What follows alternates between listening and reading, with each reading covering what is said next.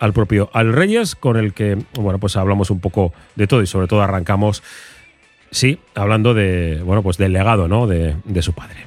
Por supuesto, el baloncesto está en casa desde el día uno. Eso yo desde que tengo memoria, desde que tengo noción de, memoria, eh, el, básquet está en casa. Eh, lo está para mí, lo está para mis hermanos, para mi madre. Eh, y bueno, pues es una ayuda extra. Al final es una persona que no sé exactamente los partidos, pero como tú has dicho, muchos, muchas temporadas, ha jugado con grandes jugadores. Eh, bueno, pues es el entrenador en casa, ¿no? es esa ayuda, siempre esa, esos consejos, esas pequeñas pistas que te puede dar. Y oye, yo por supuesto que encantado de que mi padre sea un enamorado y un, y un tío que sepa tanto de básquet. Eso eh, entiendo que puede ser bueno y malo. Me mm. explico. Mm, te abre puertas, ¿no? soy, soy Reyes, Reyes Junior o el hijo de Reyes o, ah. tal. Eh, pero por otro lado dices, jo, yo quiero hacer, yo quiero hacer mi camino, ¿no? Yo no soy, no soy él. Bueno, eh, en un primer momento sí. Cuando eres pequeñito, pues sí es el hijo de Miguel Ángel. Mm. Pero creo que tanto yo como mis hermanos ya hemos conseguido, o en su día nos, nos labramos ya un nombre para que fuésemos Alejandro, Álvaro y Alonso, ya no fuésemos los hijos de Miguel Ángel. Eh, por supuesto, a mí que me conozcan como el hijo de Miguel Ángel me parece fantástico. Eh, yo estoy súper orgulloso de mi padre y de la carrera que tuvo él, pero bueno, también estoy orgulloso de ahora ser Alex Reyes. Eh, me ha llevado mis años, me ha llevado mi camino y bueno, pues ahora ya no, no, no me conocen como el hijo de, sino como como la persona que soy, el jugador que soy.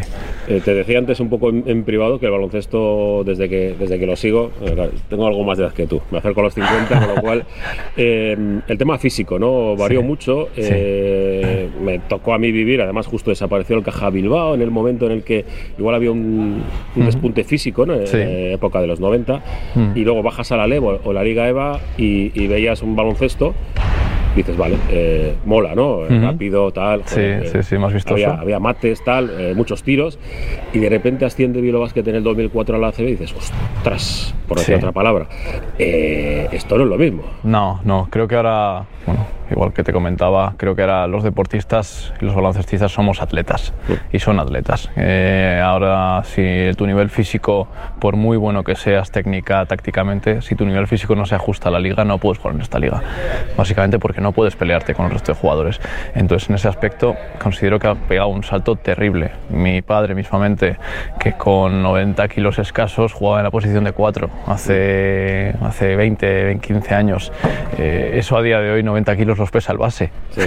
Eh, entonces, pues a nivel de físico no puedes pelear con esta gente. Eh, pues, eh, por un lado, bien, porque oye, te, si quieres jugar en esta liga tienes que estar a un nivel físico bueno, pero por otro lado es una dificultad añadida. Ya los jugadores aparte van haciendo un poco de todo y ahora además de esto tienes que estar físicamente como una auténtica bestia.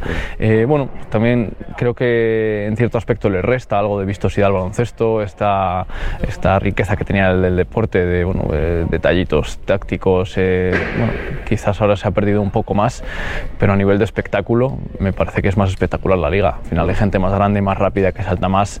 Eh, bueno, pues va evolucionando como todo el baloncesto. tienes en el, en el, cuerpo técnico a Javi Salgado, mientras hablabas me, me acordaba ¿no? de la evolución, claro, somos del mismo barrio, no es que seamos de Bilbao los dos, somos del mismo barrio. Santucho. De Santucho, el centro del mundo. Em, y, y, Javi fue evolucionando en ese momento en el que desaparece Caja Bilbao, y no había hueco, decide salir fuera, eh, fue a León. Y luego cuando, cuando vuelve a Bilbao con Chus Vidorreta como, como técnico, eh, tú le veías, era, eh, si lo ves ahora como entrenador, como jugador era un pesado. Era, el balón era suyo, era un poco como Johan Cruyff. yo, yo, yo, era Johan Cruyff, él tenía su balón y, y tal. y, ves su evolución, claro, llega a CB, la CB le, dieron por todos lados partidos, dos contra uno, tal. el trabajo físico que tuvo que realizar para, para poder estar. En tu caso, el salto de, de LEP a CB te obliga a eso y, por eso también tienes que amoldarte, ¿no? Incluso en, el tiro. Tú tienes un tiro, nosotros en las tertulias de los martes decimos que, que, tienes un tiro precioso. Eh, a veces que somos un, poco así, ¿no? Gracias. tira precioso, pero parece como que hay veces que no llegabas físicamente a decir dos pies en el suelo para arriba y como una garza, zasca. Para sí, sí, bueno, a día de hoy creo que ese bache ya lo he superado en, en cuanto a, a, ponerme al nivel físico de la liga, pero la primera temporada, los primeros meses me resultaron muy complicados, eh, a pesar de que ese verano me pasé todo el verano entrenando y trabajando, era consciente de que venía aquí, es otra liga, es otro nivel, y puse todo de mi parte para llegar en un mejor nivel del que estaba. Y a pesar de eso me costó mucho. Eh, de hecho, el primer mes yo era consciente de que al hablar con el preparador, con, con Roberto Molina, que está en Alemania ahora, ya no llego, o sea, no es que no sepa, es que no llego, no me llegan las piernas, no me llega el, el ritmo de juego. Eh, veía los 5 por 0 en los, en los calentamientos, iba tarde. A pesar de yo estar, ser un buen jugador de Leboro y, y buenos números, protagonista, en la ACB el salto es bestial. Eh, me costó, me costó hacerme a ese ritmo y creo que no fue hasta el año pasado cuando realmente me metí en ese ritmo de competición. A final de la primera temporada pues estaba bien físicamente, pero el año pasado fue cuando realmente ya pude estar, digamos, mm, a la par que el resto de jugadores físicamente. Y bueno, pues en cuanto al tiro, pues eh, lo que hablabas tú, eh, te quedas corto de, piernas, tienes que salir de un bloqueo con un tío agarrándote, empujándote, tienes que cuadrarte.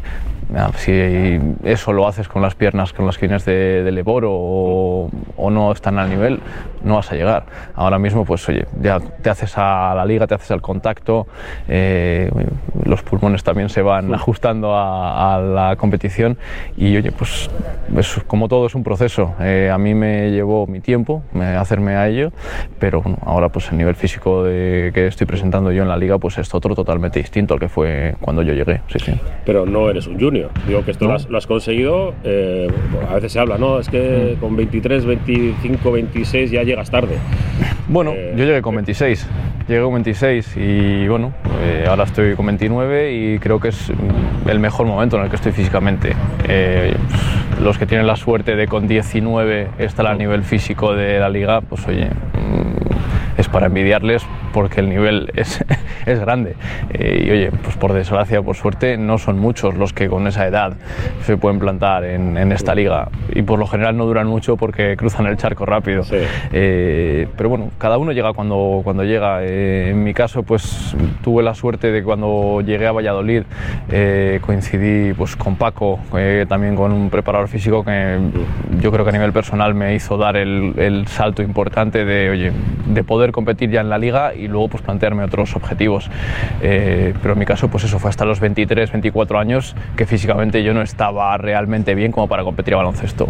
Y oye, pues eh, creo que también es un ejemplo de que no hay un momento tardío para ponerse a esto. Realmente si quieres ponerte a ritmo, a trabajar y demás, puedes hacerlo. Obviamente, si esto lo hubiese hecho con 35 años, pues a lo mejor se me complicaba. Sí. Pero, pero bueno, he llegado. He llegado al momento que he llegado, pero he llegado.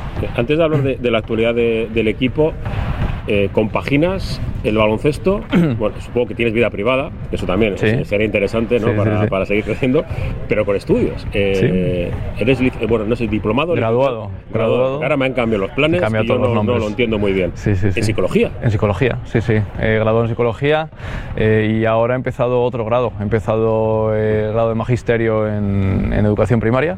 Eh, bueno, tengo la suerte de que tengo muchas horas libres a lo largo del día. en este caso, pues ya Jauma decide que los entrenamientos sean matutinos, eh, con lo cual nos quedan las tardes libres. Sí. Y encima en un Bilbao que donde el tiempo no acompaña mucho, donde anochece pronto, pues oye, eh, tener eh, un, una, una, alternativa que no sea todo baloncesto y sofá, baloncesto y Netflix, eh, pues me ayuda a tener la cabeza un poco despejada, ocupada y despejada a la vez. Creo que las dos cosas se complementan. el hecho de venir a entrenar después de un día largo de estudios me ayuda y el hecho de sentarme a estudiar y tranquilizarme después a lo mejor de un mal día entrenando o un mal partido también ayuda a serenar la cabeza. Eh, en mi caso, desde jovencito, el, el, aspecto de los estudios mm, se ha hecho mucho hincapié en mi casa. Eh, el baloncesto dura lo que dura y se te tiene que dar muy, muy, muy, muy bien para que cuando cuelgues las botas puedas decir a vivir la vida. Uh -huh. Entonces, bueno, pues yo he tenido desde el día uno muy claro que hay que tener un plan B y ese plan B han sido los estudios. En mi caso, pues bueno, comencé con la psicología psicología, logré terminarla después de unos añitos. pero bueno, como yo he dicho, yo si he sido siempre capaz de compaginarlo, pues oye, más de acabarlo con 24 que con 28. Y ahora, pues oye, también tengo tiempo para seguir haciendo más cosas, seguir añadiendo cosas al currículum y bueno, pues, es un poco también complemento al deporte que considero que viene bien a nivel mental.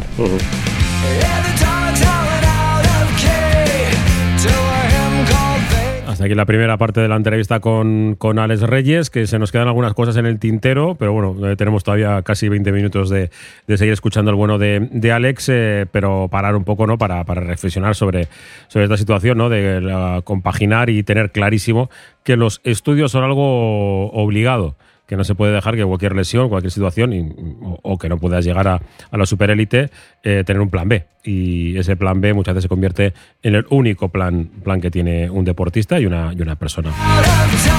Psicología y bueno, muchas preguntas que todavía nos quedan por descubrir de Ale Reyes, que sí se sorprendió por no estar en la lista de Serios Cariolo. De hecho, esperaba la llamada, pero cuando veía que no se iba acercando, dijo, mm, no, no voy a estar esta vez con, con la selección, algo que, que hizo su padre.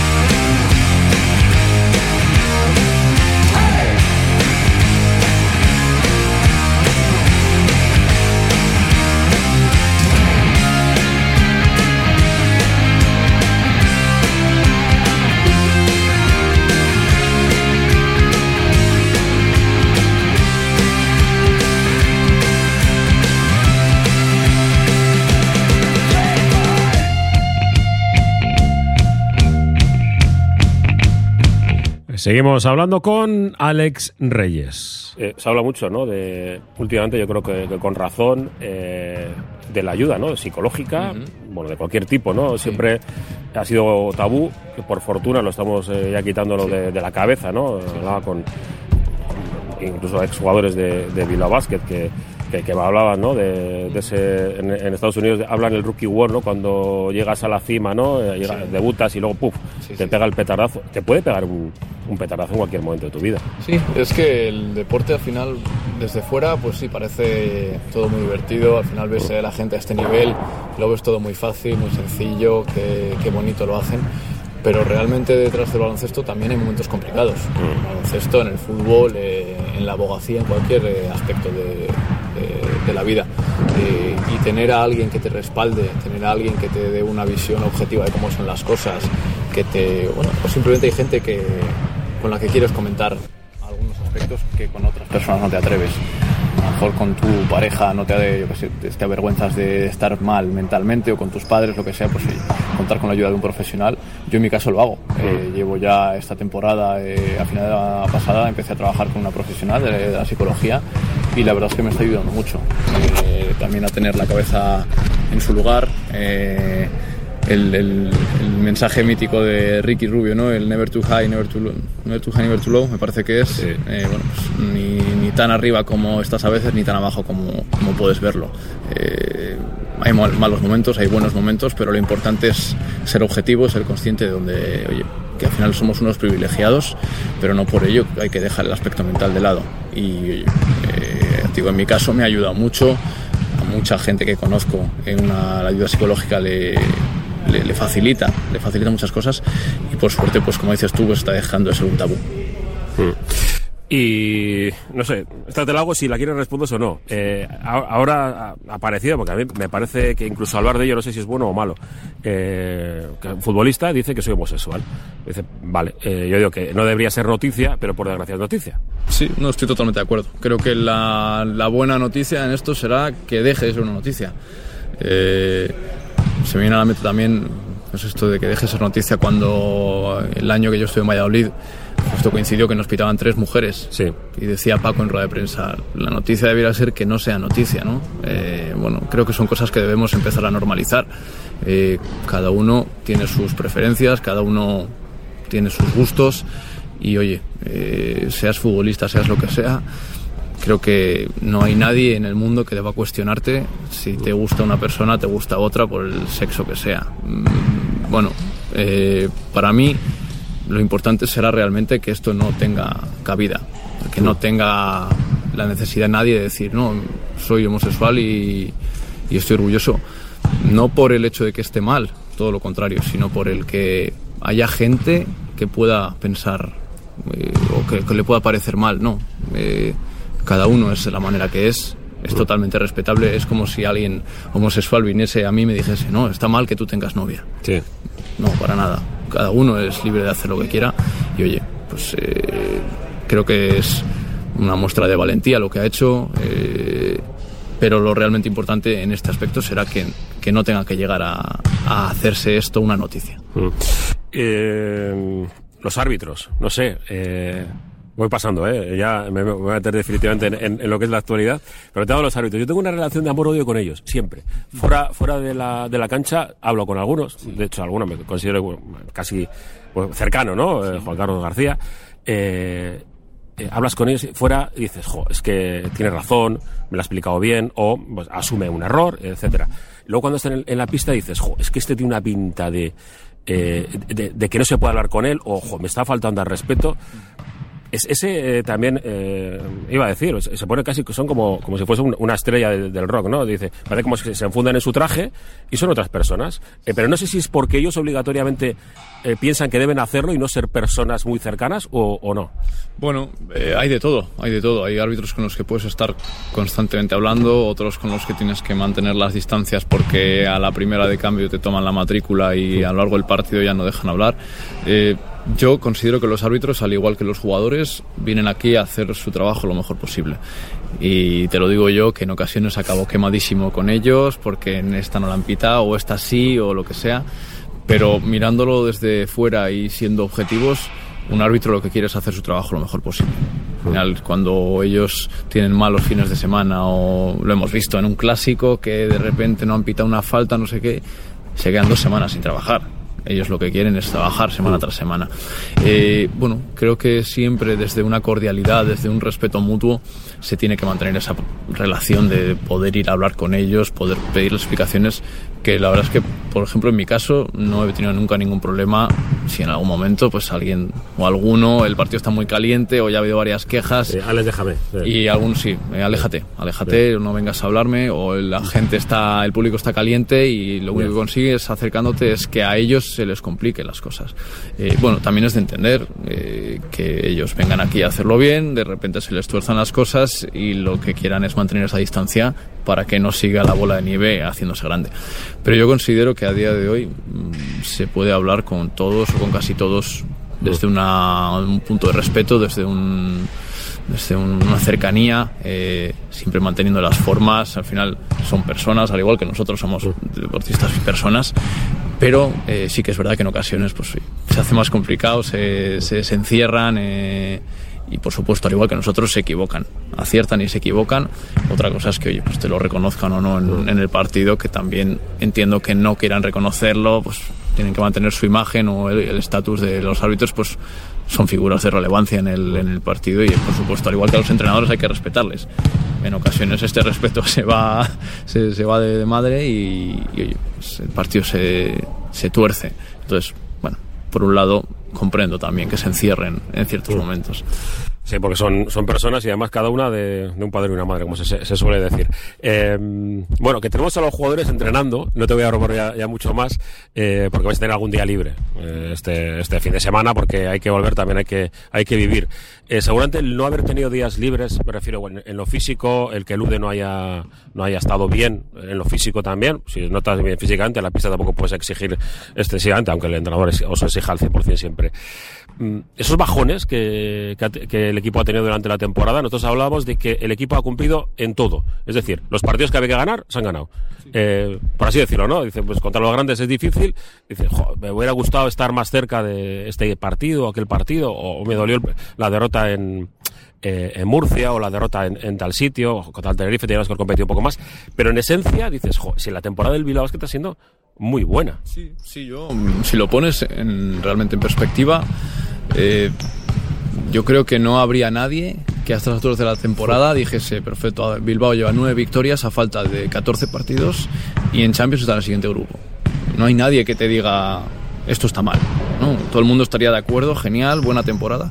El tema es que el mal momento nos ha pillado todo junto y el último mes y medio ha sido muy complicado. Eh, lesiones, jugadores que no acaban de o que no acabamos de estar en el mejor nivel, falta de acierto, eh, nos ha coincidido también pues, algún desplazamiento largo, que llegas cansado, que tal y cual. Bueno, pues, de, esto que en ocasiones puntuales la temporada pasa, a nosotros nos ha pasado en un mes. Eh, y oye, creo que hemos perdido también un poco la esencia que estábamos transmitiendo de equipo guerrero, equipo luchador, ese equipo que, que no se despega nunca en el marcador y la hemos perdido, eso es verdad. Eh, hemos cometido ese fallo de dejarnos ir en los partidos, de, en los terceros cuartos sobre todo que el equipo se desmonte. Hemos tenido varios momentos de estar empate y de repente 15 abajo. Se me viene a la mente en Tenerife, en Santiago. Eh, varios partidos de, de que el equipo no encuentra su identidad y nosotros somos los primeros que que nos sorprendemos de decir, ¿cómo puede ser que esto nos esté pasando cuando veníamos en tan buena dinámica? Eh, creo que el otro día también fue un punto de inflexión. Eh, hemos recuperado sensaciones, eh, bueno, pues en el caso de Lude mm. viene arrastrando lesiones, estos días de descanso, al igual que a nosotros, nos vendrán de lujo para recuperar física y mentalmente, que la gente se reincorpore otra vez con, con todas las ganas con las que, con lo que plasmamos día a día, pero unos días de descanso siempre vienen bien, mm. que se vayan con sus familias, con sus parejas. Eh, entonces creo que a la vuelta de este, de este parón eh, de Copa y, Ventanas, y espero que veamos de nuevo al Bilbao Basket que hemos, que hemos visto durante la primera vuelta. Eh, vamos a poner todo de nuestra parte porque, oye, mm, el trabajo diario es bueno, mm. la actitud de la gente es buena, creo que lo ha dicho Jauma en ruedas de prensa, la gente viene a trabajar con ganas, con, con ilusión y oye, también a los jugadores a nivel personal vernos en esta situación es fastidiado. Eh, pero bueno, tengo plena confianza en que a la vuelta de, de esto, este parón de, de ventanas, eh, Bilbao vuelva a ser ese equipo de no, no os despistéis, que, que os damos un susto a cualquiera. Eh, ¿Tu mejor partido, el último? Digo, eh, independientemente porque nos regalaste, yo me quedé casi sin voz con el mate, porque tampoco, vea, este, ¿este dónde va? Este, porque ya lo, has intentado en varias ocasiones en la temporada, ¿eh? Alguna vez se te ha quedado cerquita, pero claro, en ese momento en el de esa exaltación, encima Francis te da la asistencia y te, o sea, qué momentazo. Pero eh, además, eh, un partido redondo, porque has eh, sumado a esa virtud del tiro, llevas ya mm, bastantes meses, ¿no? siendo importante también en rebote. El equipo, en cuanto a rebote ofensivamente, es otro. Sí, sí. Eh, bueno, son varias facetas el, oye, que yo hago, el rebotear, el correr, el defender, pero no estaba plenamente concienciado de hacerlas eh, como, como debo. Eh, ahora pues a esto le uno el otro día al partido, recuperar las sensaciones en anotación, oye, lo que hablabas del mate, pues creo que en esa situación hay que tirarse ha vida o muerte. Ya llegados a ese punto, con dos defensores encima, tienes que ir al mate. Si vas flojito, lo lógico es el tapón. Eh, pero sí, a nivel personal, pues soy contento. Eh, estoy añadiendo cosas a mi repertorio. Eh, el rebote es algo que siempre he hecho. al final, por mi tamaño, mm, por estatura, al final, brazos largos, caen rebotes por ahí. Y sé que es una faceta en la que puedo ayudar mucho al equipo. y que pues estamos haciendo daño a nivel ofensivo. El hecho de entrar al rebote ya no el que lo cojas o no, sino el hecho de tener pendiente al resto de jugadores, eh, eso ayuda mucho, eh, bueno, a nivel de ritmo, a nivel de acierto, por supuesto, ayudo, puedo ayudar mucho en, el equipo y, bueno, pues ahora pues concienciado de que esta es la línea a mantener. Eh, creo que a nivel de intensidad, a nivel de, ambición, todos los partidos pongo el, máximo, eh, intento o, doy todo lo que tengo en cada partido. El acierto pues unos días está, otros días no. Eh, y bueno, pues el otro día efectivamente se sumó todo ello y considero que a nivel personal y a grupal, a nivel grupal fue un gran partido. La última, que, te toca dejar entrenar. El, el objetivo a partir de ahora, porque tú miras la clasificación yo suelo poner ah, eh, el ejemplo de los partidos importantes, vitales, cada uno como los quiera llamar, que, son partidos en los que eh, la, situación eh, clasificatoria, incluso de objetivos, puede variar. En este caso, yo veo dos partidos en el cuando volvamos de, de las ventanas importantes, que son Tenerife en casa, en BCL, y el partido con Girona en casa. Dices, eh, ya sé que hay que ir partido a partido, y de los entrenadores, yo lo sé, pero bueno, sé que vosotros también pensáis en esto. Y, dices, jo, eh, si gano al Tenerife en casa, eh, mm, oye, que igual la lío y, me puedo meter en la siguiente ronda en la BCL. Y si gano el partido en Girona, partido de Girona en casa, eh, igual puedo estar mucho más tranquilo, tal, o mirar para arriba, porque hay que mirar para arriba, sabiendo que hay veces que, esto es malo. Es decir, mm, autoexigirte está bien, pero igual hay veces que es malo. Pero pensáis en, eh, ¿crees que es esa situación? ¿no? Es decir, tengo estos dos partidos que se puede, pueden ser vitales porque ya sé que el Madrid, el Barça y estos, vale, les puedes ganar. Queremos ganar Valencia, pero que, sabes que, hombre, que es, es difícil. Eh, sí, sí, está en nuestra cabeza, es verdad. Eh, como dices, Madrid, Barça, Vasconia, este año está haciendo una gran temporada. Por supuesto, les podemos ganar, les podemos plantar cara pero no son los rivales con los que tenemos que pelear. Eh, como bien dices tú, el ganar a Tenerife, el ganar a Girona, creo que da otro salto de calidad a la temporada. Eh, ganar a Tenerife implicaría de nuevo meterte en la pelea por pasar de grupo y oye, eso a nivel nuestro no te puedes imaginar la ilusión que nos haría. Pero también creo que a nivel de club, a nivel de afición, el que Bilbao Basket pase a, una posible siguiente ronda de Champions también creo que sería muy importante. Y a nivel de liga, mm, ya más que mirar hacia arriba, que también hay que hacerlo y ser ambiciosos, creo que ya sería el dejar atrás a muchos equipos y con mucha diferencia de partidos. Eh, creo que ahora mismo son seis los que tenemos de diferencia con el, con el descenso, el objetivo prioritario, por supuesto, pero ganar a Girona implica de nuevo meterte en la pelea por un posible playoff en su día. Eh, de nuevo, como, como, has dicho tú, partido a partido, pero sin perder la, la ambición y sobre todo porque considero que podemos hacerlo. Eh, o sea, tenemos un equipo y unas cualidades y una calidad suficiente como para pelear por, por retos mayores, como puede ser el playoff o meternos en la siguiente ronda.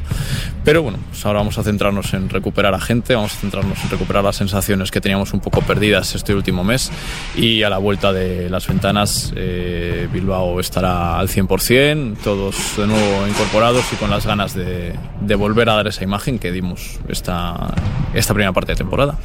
Pues eh, muchas gracias, Alex, por eh, abrirte y contar tantas cosas, ¿no? De, diferentes tipos y mucha suerte, ¿no? Porque eh, yo creo que el equipo está haciendo una, una gran campaña. ya sé que a veces nos mosqueamos con nosotros mismos, decir, jo, es que este tiro, este, esta defensa o, o tal, pero que en resumen, a partir de ahora hay que seguir ilusionándose, ilusionando a todo el mundo. Sí, sí, desde luego. Oye, los primeros que nos enfadamos cuando no salen las cosas somos los jugadores. Eso que no le quepa a nadie la menor duda. Por supuesto, es normal que la gente también se cabree, eh, son aficionados, quieren al club, quieren lo mejor para él, pero desde luego que lo que necesitamos es que estén apoyándonos, porque como todo el mundo y todos los equipos pasamos malas épocas, esperemos que la nuestra ya haya pasado y de aquí en adelante, pues oye, tendremos nuestras victorias, derrotas, pero que la dinámica del equipo sea la que hemos tenido. Eh, y bueno, pues a seguir peleando, eh, a seguir luchando y que por ganas no, no va a ser y por, por ambición. Muchas gracias.